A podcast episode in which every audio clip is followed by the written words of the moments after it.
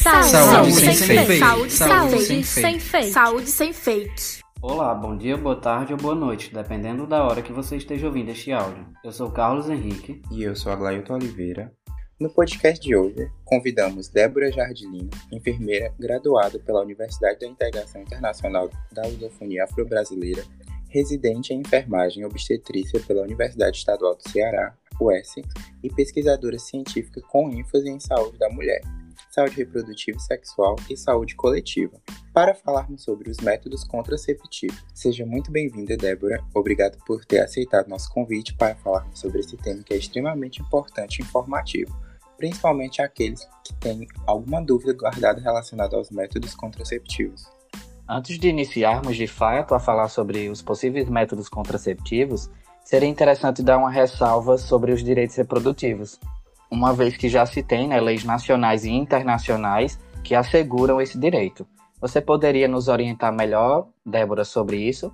Claro. É, primeiramente, muito obrigada pelo convite. É, então, vamos falar um pouquinho sobre os direitos reprodutivos, né? É, por definição, né, os direitos reprodutivos, eles são o quê? Ele é o direito das pessoas de decidirem de, de forma livre e responsável é, se querem ou não ter filhos, né? Quantos filhos desejam ter, em qual momento da vida, né? Essas pessoas querem ter os filhos. Além do mais, é, o direito a informações, a meios e métodos, né? E técnicas para ter ou não ter esses filhos. É o direito de exercer mesmo a sexualidade, a reprodução é, livre de discriminação imposição e violência, né? Então, assim, os métodos contraceptivos, ele faz parte, né? Eles fazem parte desse direito, que é garantido pelo Estado e que toda a sociedade brasileira é, tem, tem que ter o acesso a esses métodos, certo? Então, assim, de fato, existem leis, tá? Leis brasileiras que respaldam e que garantem essa, esse direito aos métodos contraceptivos, aos direitos reprodutivos de uma forma geral, tá? E é, ele está embasado na Constituição Federal. Então, assim, é uma lei federal, realmente, né? E é responsabilidade do Estado no que se refere ao planejamento familiar. Esse termo plan, é, planejamento familiar está entrando em desuso. Hoje nós utilizamos planejamento reprodutivo, né? tendo em vista que nem todo mundo deseja ali constituir uma família, certo? Então, é o termo mais utilizado, mais adequado que devemos utilizar hoje é o planejamento reprodutivo. Então, assim, o Estado ele deve garantir o quê? Esse planejamento reprodutivo, né? É, sabendo que é livre decisão do casal, tá? Competindo ao Estado também propiciar recursos para o exercício desse direito, vedada qualquer forma coercitiva, tanto por parte de instituições oficiais como também privadas. Então, Débora, qual é a lei que respalda esse planejamento reprodutivo, né? É a lei número 9263 de 12 de janeiro de 1996, tá? Essa lei ela regulamenta o planejamento reprodutivo no Brasil e define como, né? Para fins desta lei, entende-se planejamento familiar, nesse caso ele utilizou esse termo, como um conjunto de ações de regulação de fecundidade que garanta direitos iguais de constituição, limitação ou aumento da prole pela mulher, pelo homem ou pelo casal, certo? Já a nível internacional, nós temos, né, é, nós, nós tivemos e temos até hoje vários movimentos em prol né, desse planejamento reprodutivo, dessa garantia dos métodos contraceptivos, mas nós tivemos um em, dois, em 1994, que foi uma conferência internacional da ONU né, sobre a população em desenvolvimento, realizada em Cairo, né, onde conferiu um papel primordial à saúde e aos direitos sexuais também, tanto aos direitos sexuais como os direitos reprodutivos.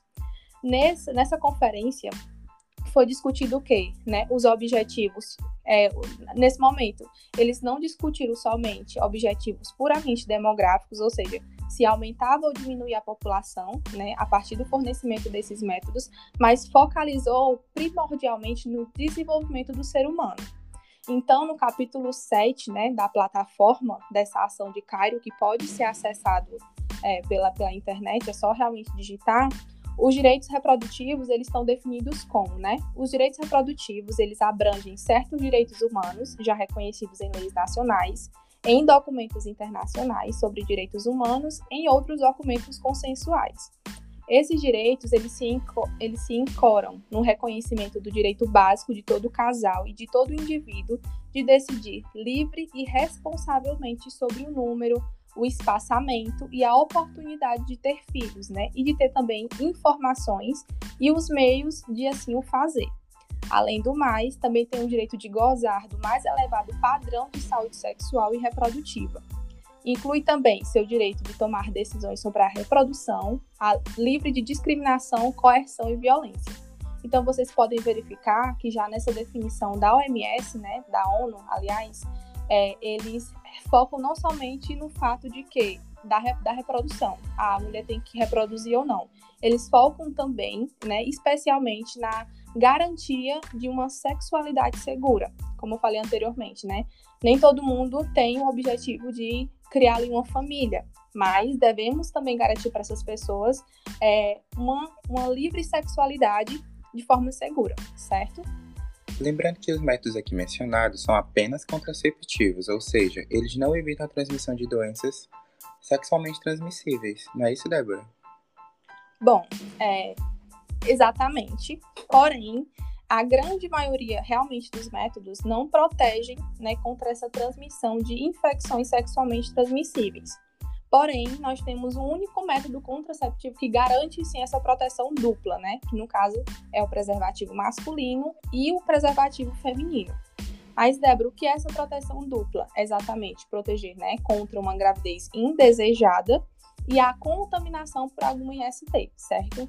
Então, sim, de todos os métodos contraceptivos disponíveis hoje no mercado e conhecidos, a camisinha é o único método que protege contra uma gravidez indesejada e contra uma contaminação por algum IST.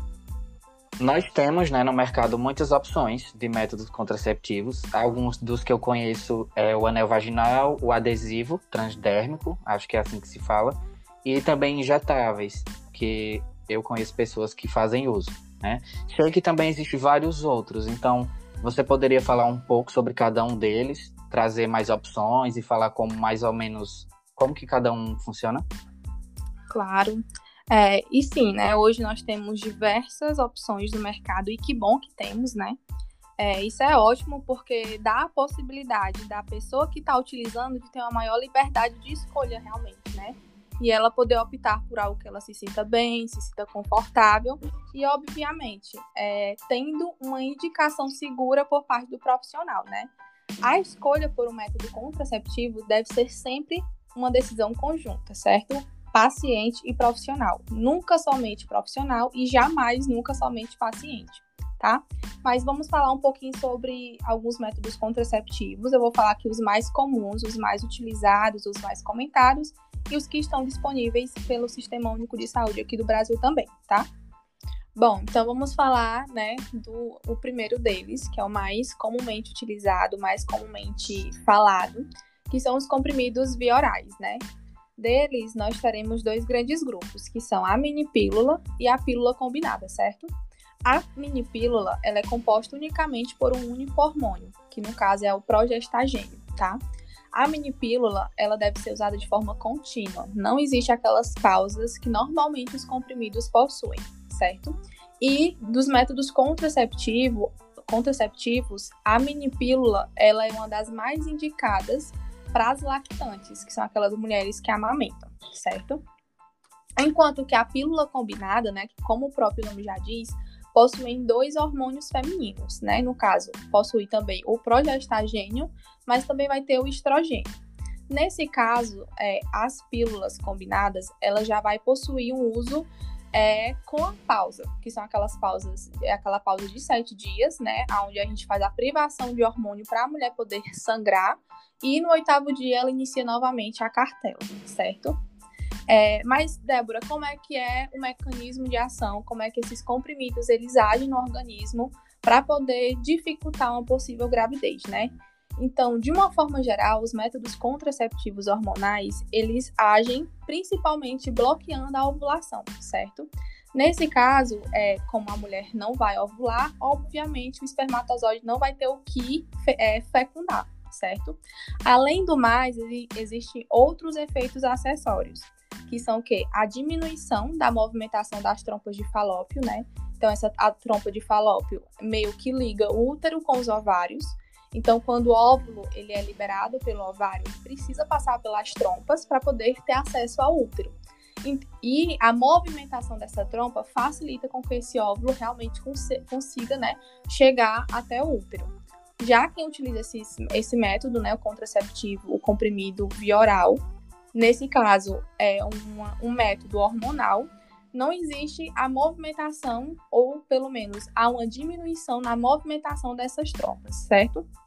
Além do mais, também tem uma mudança no muco cervical.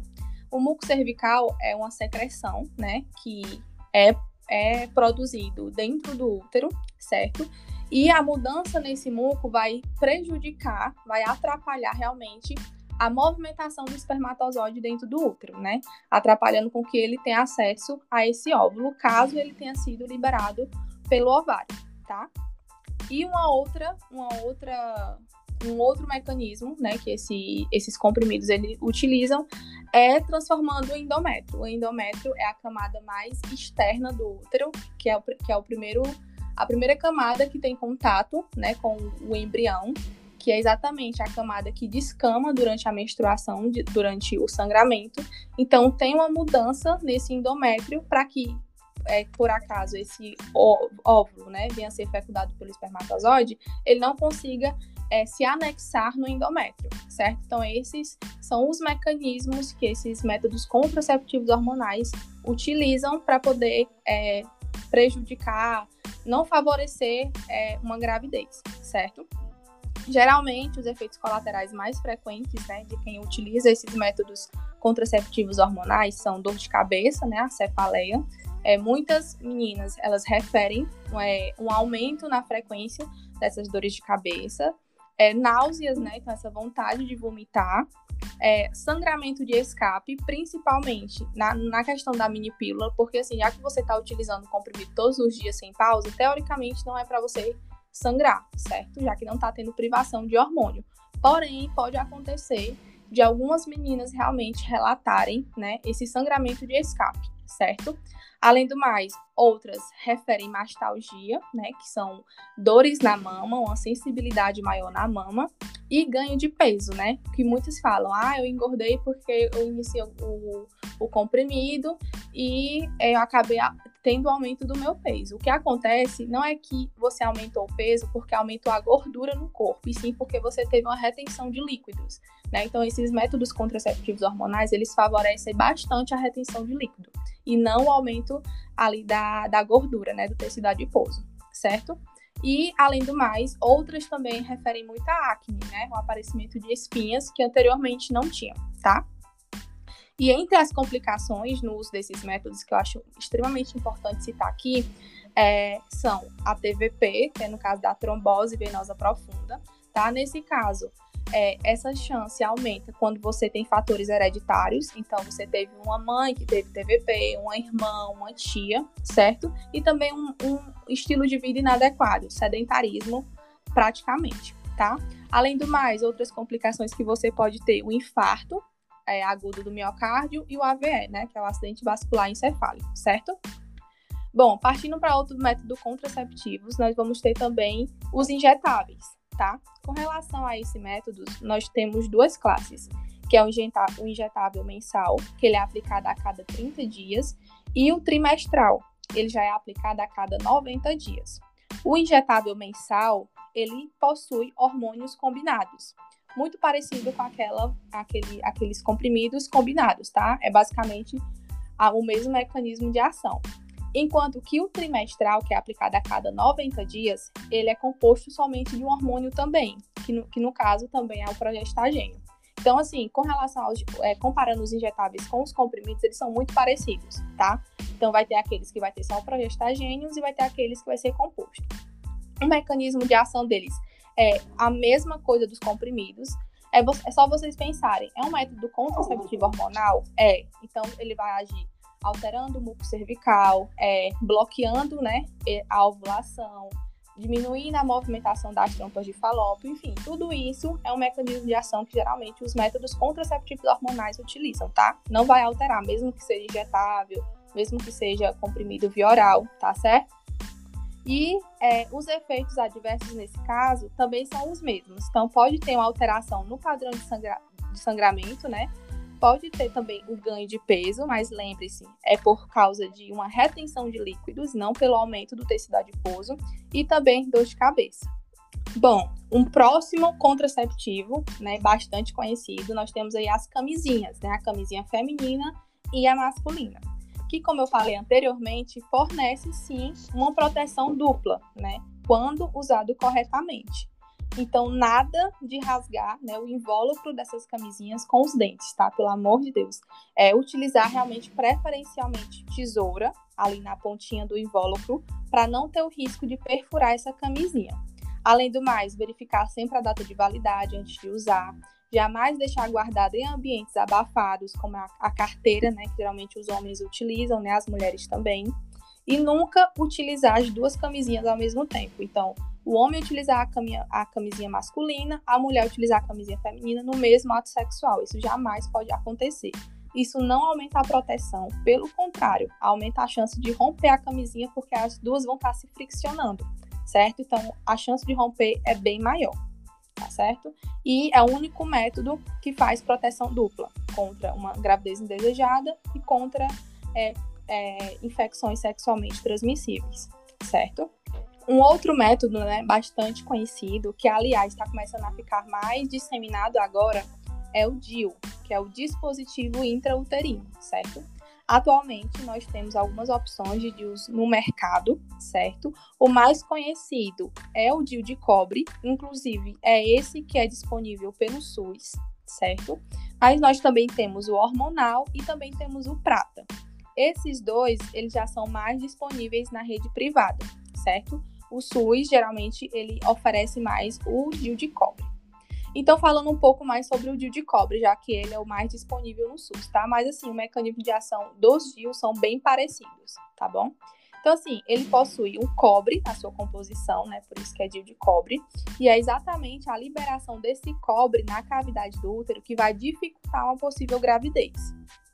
O cobre, quando ele está presente no útero, ele causa uma série de mudanças bioquímicas e morfológicas ali do endométrio, certo?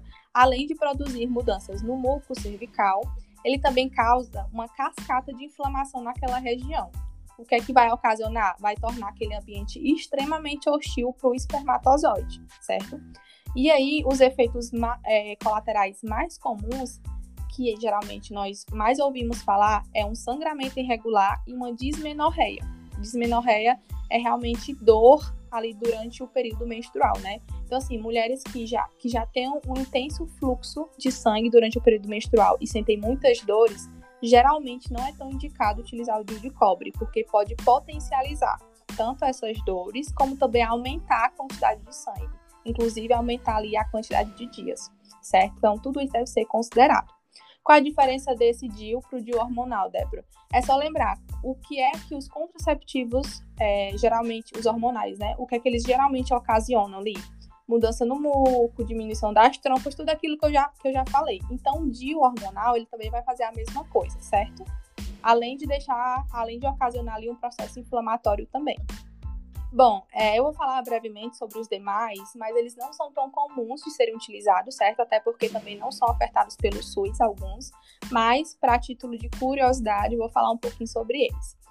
Então, assim, a gente tem um diafragma, realmente, que consiste no quê? É um capuz macio de borracha, é, com formato de côncavo, né? Com a borda bem flexível, que cobre a parte da parede vaginal anterior e o colo uterino. Então, geralmente é um dispositivo que você precisa colocar lá no colo uterino, realmente, tá? A mulher precisa realmente colocar lá dentro.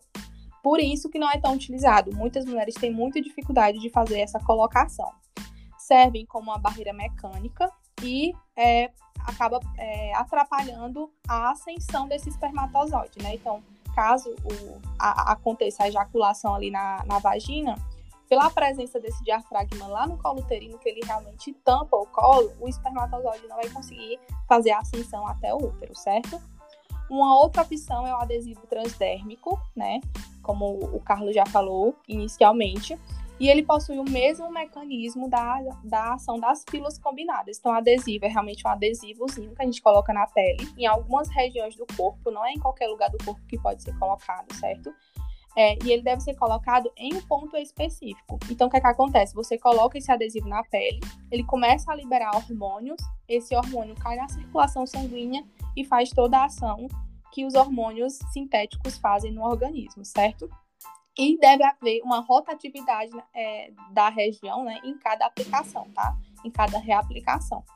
Então, basicamente é isso, né? Esses são os mais comuns e alguns deles são, são ofertados pelo SUS, como falei anteriormente, então camisinha, o DIU, os comprimidos e os, injetáveis são os que são disponíveis pelo SUS, então você pode realmente em qualquer UBS, né, e, e tentar conversar ali com o profissional para ver qual é o melhor para você, e os demais são mais frequentemente ofertados pela rede privada, certo? E diante a tantas opções disponíveis no mercado, existiria algum contraceptivo de origem natural? Bom, com relação a contraceptivos de origem natural, o que temos cientificamente comprovado são os métodos comportamentais que é que, como o próprio nome já diz, são métodos dependentes do comportamento dessa mulher, certo? E aí eles podem se dividir em subgrupos. A gente tem qual, quais são eles, né? A gente tem um método baseado no calendário ou na tabelinha, tá? Onde a mulher ela vai observar o seu ciclo menstrual ovulatório, né? Por no mínimo seis meses. E ela vai tentar é, achar mais ou menos ali o seu período ovulatório. Então, ela anota seu ciclo completo, né, na tabelinha, no calendário, enfim, e ela vai verificar os dias de ovulação. Nesses dias que ela está ovulando, ela precisa ficar em abstinência, certo? Ou utilizar o método de barreira, no caso a camisinha, certo? Um outro método, a gente tem o método de ovulação, que é o quê? Basicamente observar a característica do muco cervical né? Então aqui a mulher precisa realmente ficar muito atenta quanto às mudanças que esse muco vai ter durante o mês. Então, assim, antes da ovulação, no período pré-ovulatório, esse muco cervical, ele geralmente vai ser escasso, então vai ser bem pouquinha secreção, certo? Bem pouquinho muco. Ele geralmente é viscoso e opaco. Então, nesse, quando o muco estiver nessa característica, provavelmente você está no período antes da ovulação, ou seja, os dias que você pode ter relações sexuais, certo? Já no período ovulatório, né? Como é a característica desse muco? Geralmente ele é claro, transparente e altamente elástico. Quando você colocar ele entre os dedos, geralmente a gente pede para a mulher pegar o muco realmente ali no dedinho, é, colocar entre o dedo indicador e o polegar e esticar esse muco, certo? Se ele for bem elástico e se assemelhar a muito a uma clara de ovo, você está realmente no período ovulatório. E aí você precisa ficar em abstinência ou utilizar um método de barreira, no caso a camisinha, tá? Outro método, a gente tem a temperatura basal. No período ovulatório, a temperatura do corpo aumenta em torno de 0,2 a 0,5 graus Celsius. Então, assim, a gente indica geralmente a mulher verificar a temperatura assim que acorda, certo? Então aqui você precisa realmente ficar verificando a temperatura todos os dias durante ali o mês. E quando você perceber esse aumento da temperatura, é quando provavelmente você pode estar ovulando também, tá? E por último, a gente tem o sintotérmico, que é o quê? A combinação de todos esses que eu falei. Então, é a combinação do método de, de temperatura basal, da ovulação e de outros sintomas que podem indicar que você está no período ovulatório. Então, que sintomas são esses? Engurgitamento mamário, então você sente como se as suas mamas estivessem maiores realmente.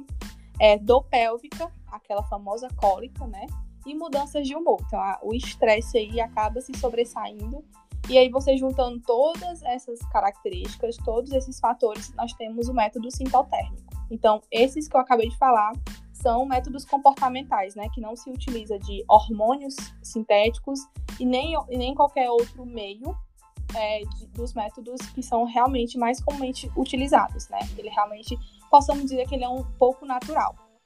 Certo, então de fato não existe, por exemplo, uma planta, né, que vai ajudar, né? Por exemplo, é, um chá de, de capim santo, por exemplo, vamos supor que, que essa fosse a planta. Mas de fato não existe, só temos esses métodos comportamentais que você falou, né? Isso. É, certo.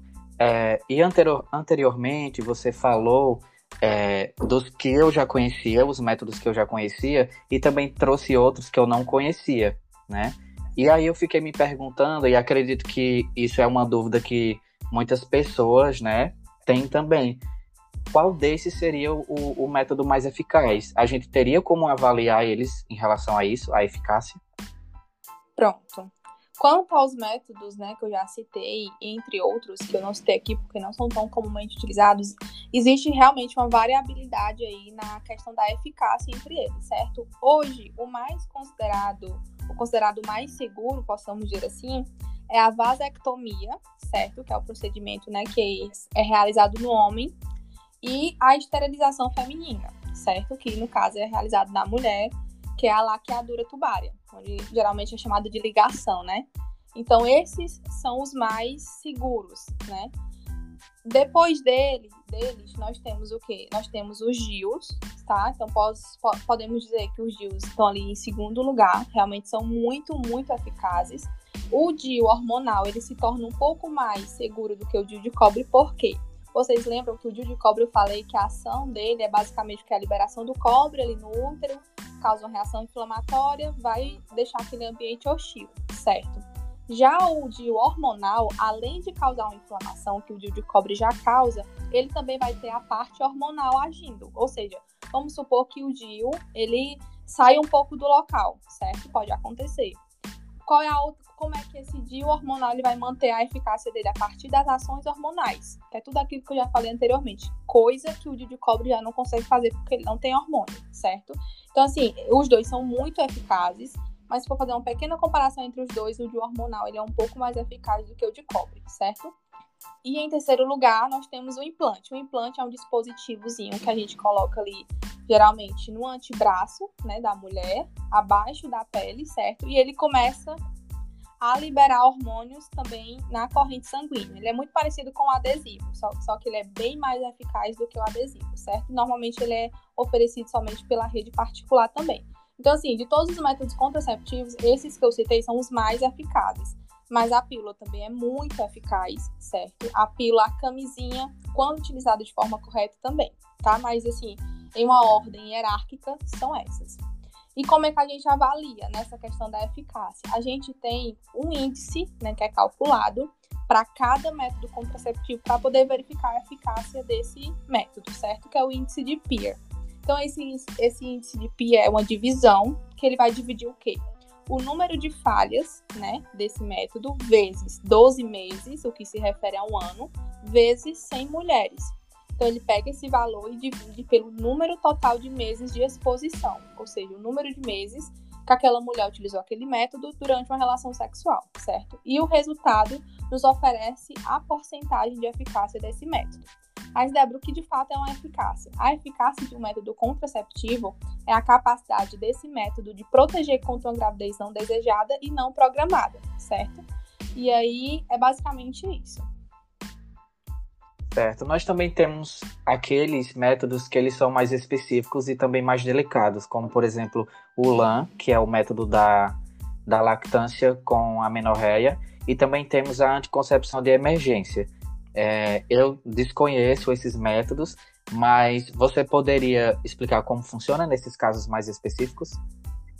Bom, é, na verdade, esses dois métodos, eles causam bastante dúvidas e receios, né? Mas, basicamente, o lance fundamenta em quê? Né? Numa hiperprolactinemia, que é o aumento da produção da prolactina. A prolactina é responsável pela produção do leite materno, certo? Então, essa hiperprolactinemia existente, ela acontece devido a um estímulo da sucção, né? O bebê ali mamando, ele gerando essa sucção, vai aumentar a quantidade de prolactina, certo? Durante a amamentação. E essa hiperprolactinemia, ela consequentemente vai diminuir os níveis de FSH, e do LH, certo? O FSH é o hormônio folículo estimulante, que é basicamente o quê? Preparar esse óvulo para ser liberado posteriormente. E o LH, que é o hormônio luteinizante, que é o hormônio que realmente vai liberar esse óvulo para ele ser fecundado. Então, o, a prolactina aumenta durante a amamentação, consequentemente o FSH e o LH diminui. O que é que vai gerar isso? diminuir ali, ou no caso, bloquear a ovulação. Por isso que dizem que é um método contraceptivo, certo? Porém, para ser de fato um método contraceptivo, existem alguns fatores, que é o que? Primeiro, esse aleitamento tem que ser exclusivo até os seis meses de vida. Que é um aleitamento exclusivo? Não, não oferecer água a essa criança, nem chá, somente o leite materno, certo? E aí, a mãe não pode ter menstruado ainda, né? Então é comum das puérperas, né? As mulheres ali no pós-parto não menstruarem depois do parto e tem umas que passam meses sem menstruar. Então, para esse método poder estar, é, ser eficaz, a mulher precisa se manter nessa amenorreia, que é a ausência de sangue, tá? Então, é, o aleitamento precisa ser exclusivo e a mulher precisa estar em amenorreia. Quando a mulher começa a oferecer qualquer coisa a esse bebê, esse método começa a ter uma baixa, é, uma pouca eficácia, porque, como eu acabei de falar, precisa ser aleitamento exclusivo. Além do mais, quando as mães né, oferecem o uso de chupetas, de mamadeiras, a introdução de líquidos e sólidos, tudo isso já não, já não, já começa a prejudicar a sucção desse bebê, o que vai é, diminuir a produção da prolactina e, consequentemente, o FSH e o LH vão começar a aumentar também no organismo. Por isso que a gente é, realmente diz que é um método contraceptivo, porque é, mas é um método contraceptivo muito sensível, porque depende diretamente do comportamento dessa mulher durante a amamentação e do filho, certo? Inclusive, uma pega correta, uma posição inadequada do bebê pode atrapalhar a sucção do bebê na mama, o que vai diminuir também a quantidade de prolactina. Então, assim, é um método? É, mas é altamente sensível, certo? E já sobre a contracepção de emergência, né, que se refere aos métodos que podem ser utilizado, utilizados é, por mulheres após uma relação sexual desprotegida, nós temos o mais conhecido, a pílula do dia seguinte, né? Então é importante esclarecer os mecanismos de ação que levam aos efeitos anticoncepcionais da pílula do dia seguinte que é basicamente o quê? É importante desconstruir esse mito de que a pílula do dia seguinte é abortiva, né? Que realmente é muito divulgada assim por segmentos religiosos, né? O mecanismo de ação da pílula do dia seguinte varia muito de acordo com o momento do ciclo menstrual que essa mulher vai estar. Tá. Então, assim, se a mulher tomar essa pílula do dia seguinte, quando ela estiver na primeira fase do ciclo menstrual, que é o quê? Que é antes do pico do LH, ou seja, antes da ovulação, a pílula do dia seguinte ela vai, ela vai agir como? Alterando o crescimento folicular do óvulo, certo? Impedindo ou retardando a ovulação por muitos dias. Geralmente, a ovulação ela é impedida e adiada em 85% dos casos, ou seja, não tem contato entre óvulo e espermatozoide, tá? Porém, se a mulher tomar esse comprimido, né, da pílula do dia seguinte, já na segunda fase do ciclo menstrual, que é quando já aconteceu a ovulação, a pílula ela atua por qual mecanismo, né? Ela já não vai conseguir impedir mais a ovulação, porque a ovulação já aconteceu. Então, como é que ela vai agir? Ela vai alterar o transporte do espermatozoide, certo? E também vai alterar o transporte do óvulo pela trompa de falópio, modificando também o muco cervical, tornando o ambiente altamente hostil para o espermatozoide e vai interferir na capacitação desse espermatozoide, certo? Então, bloquear a ovulação não bloqueia mais nessa segunda fase, mas ela ela tenta deixar aquele ambiente o mais hostil possível para que não aconteça a fecundação. Então, assim, não existe evidência científica de que a pílula do dia seguinte exerça efeitos após a fecundação. Que eu quero falar com isso? Aconteceu a fecundação entre o espermatozoide e óvulo. Você tomou o comprimido depois, não vai fazer efeito nenhum, porque já foi fecundado, entendeu? O máximo que ele pode fazer é tentar deixar aquele ambiente hostil. Por isso que é importante você tomar ali nos primeiros dias, três dias após o ato sexual desprotegido. O mais cedo possível. Porque quanto mais você retarda a tomada desse, dessa pílula, mais são as chances de acontecer a fecundação e, já, e desse embrião se desenvolver. E aí a pílula já não vai ter mais nenhuma ação, certo? Certo. Agora você falando, surgiu mais uma dúvida minha. É, tem um, um, limite de pílulas, né, dessa anti, anticoncepção de emergência, que agora eu lembrei, né, que é a, a pílula do dia seguinte. Tem um limite, por exemplo, faz mal se, se a pessoa usar ela muitas vezes, o que é que acontece? Pronto. Existe sim, certo? É, esse, essa, esse falatório de que quanto mais pílulas do dia seguinte você usar, menor é a eficácia dele, é, é verdade. Então, assim, primeiro, que a pílula do dia seguinte não deve ser utilizada como método contraceptivo contínuo. Existem casos para isso, tá? E antes de responder tua pergunta, eu vou falar quais são essas indicações. Primeiro, no caso de uma relação protegida, né? Você iniciou uma relação sexual protegida, mas por algum motivo, por exemplo, a camisinha rompeu. Nesse caso, é uma indicação para você utilizar a pílula do dia seguinte. Casos de estupro, certo? É, então, não é um método para ser utilizado sempre. Tem que ser realmente é, em casos extremamente necessários. Cada vez que você usa a pílula do dia seguinte, né, de forma rotineira, frequente, a eficácia dele no organismo vai diminuindo, porque é uma bomba de hormônio. É, a pílula do dia seguinte, né, para vocês terem uma noção da composição hormonal, do quanto, do quanto de hormônio tem em uma única pílula do, do dia seguinte, é, uma pílula do dia seguinte, ela corresponde a mais ou menos meia cartela é, de anticoncepcionais orais, né? Em torno ali de 10 comprimidos, mais ou menos, para vocês verem como é uma bomba de hormônio. E exatamente por ser tanto hormônio em um único comprimido, em uma única dosada, é indicado que ali durante os 12 meses, né, o ano, a mulher tome no máximo dois comprimidos é, da pílula do dia seguinte, tá? E com os espaçamentos consideráveis. Então não é tomar um atrás do outro, realmente tem uma, um espaço ali entre as tomadas bastante considerável, certo? E aí é importante por quê? Porque como é uma bomba de hormônios, vai desregular totalmente o organismo dessa mulher. Como são hormônios sintéticos, né? A questão ali do, do funcionamento natural do FSH, do LH, vai ser totalmente descontrolado, exatamente por ser muito hormônio ao mesmo tempo, acabando descompensando aí o processo fisiológico desse organismo. Então, sim, é o máximo de comprimidos que qualquer mulher, né, pode tomar pelo dia seguinte, são dois comprimidos ao, ao ano, certo? Nesse contexto, existiria alguma técnica de escolha de método contraceptivo ou a pessoa ela pode escolher qualquer um, independente de sua condição de saúde? Bom, a decisão, né, de qual método contraceptivo determinada pessoa vai utilizar, ela é, ela é feita de forma conjunta, como eu já falei inicialmente, certo? Então, é entre o paciente e o profissional da saúde.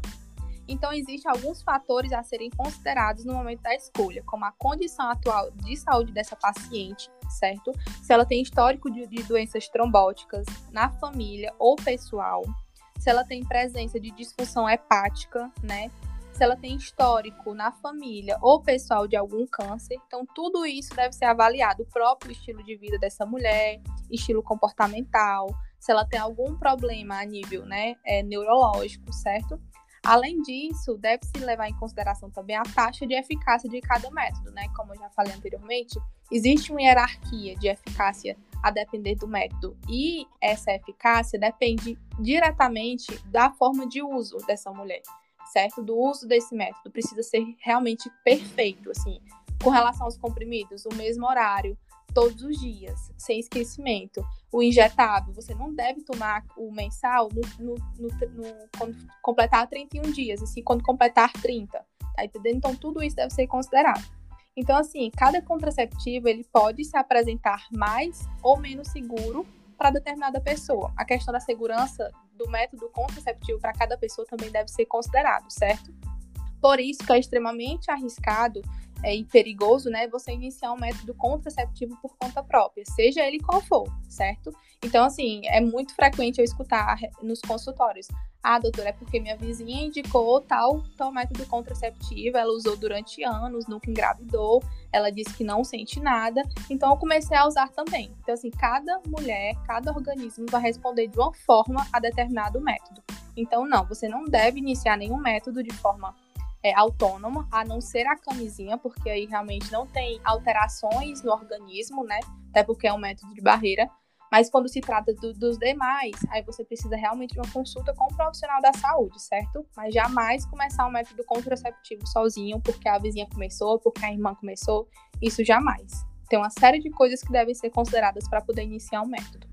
Bom, Débora, muito obrigado por esse podcast maravilhoso. Foi um prazer ter você aqui conosco. Nos enriqueceu muito né, em relação ao tema e esperamos contar com sua presença aqui no Salto Sem Fake mais vezes. Eu que agradeço pelo convite, eu espero que eu tenha é, ajudado, né, possa ter, espero que eu tenha esclarecido algumas dúvidas, né, e é isso, muito obrigada. Esse foi o nosso podcast de hoje. Fiquem atentos para mais informações. É só clicar e nos acompanhar. E lembre-se, você é responsável por aquilo que compartilha.